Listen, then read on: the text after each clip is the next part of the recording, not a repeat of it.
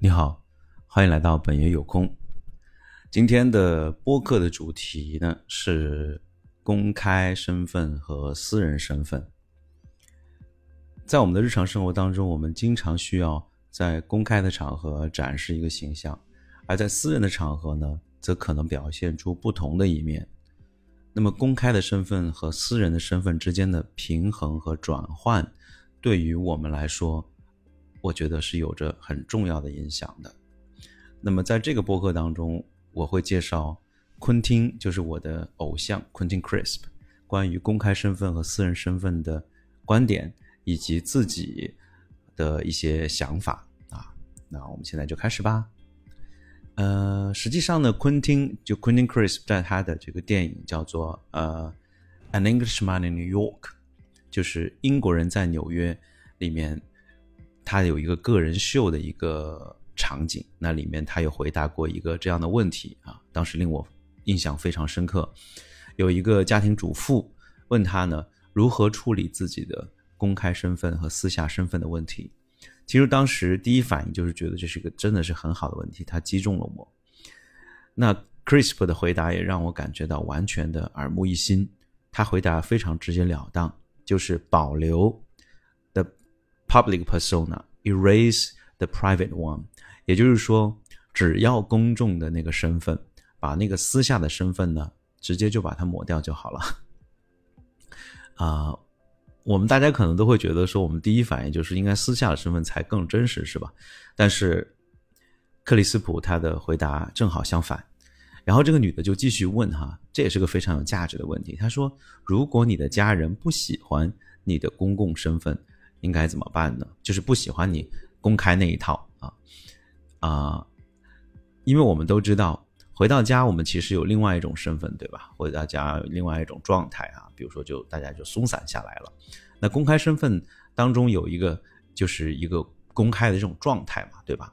那家人如果不喜欢啊，那 Quentin Cripps 啊就说他说 Leave them。If they don't like real you, leave them 啊，就是离开他们。他认为一个人的公开身份往往是他更真实的一部分哦，这个是很有意思的一个回答，我还没有消化。但是我在生活当中逐渐觉得说，嗯，其实它是有一定道理的。嗯，那我们下次可以来继续分享这个问答，其实还是蛮精彩的。以后有时间我们可以再继续提到这个里面。同时，他在这个问答后面，这个女的就问他说。呃，Have you haven't you ever been loved？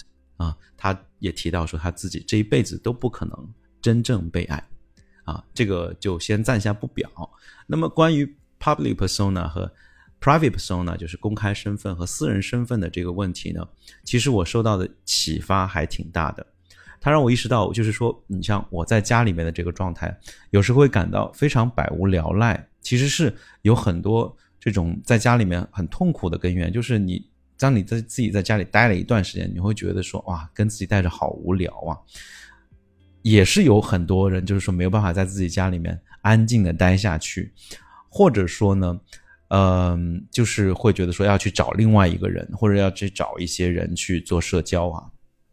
那么这就是因为这个 private persona 这个私下的这个状态，就刚才说的，就会让我感到很无聊。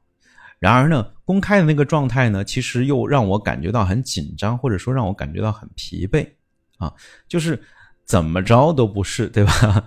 呃，但他们有的时候他们会有出现一个相互碰撞的，就火星撞地球这种状态，就是比如说有的时候哈，我从家里面一出去啊，我立马就会觉得说，哎，为什么我在家里面就不去录一期播客节目呢？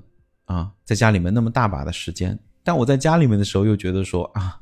我真的是没有心情去做任何事情，对吧？很有意思哈。但出去的时候又责怪自己，在家里面的时候呢，又嗯，又没有办法去做啊。于是呢，我就发现，在这个私下的状态和公开状态，其实他们完全是两个人啊，甚至就有点像是那种白天和黑夜的那种感觉。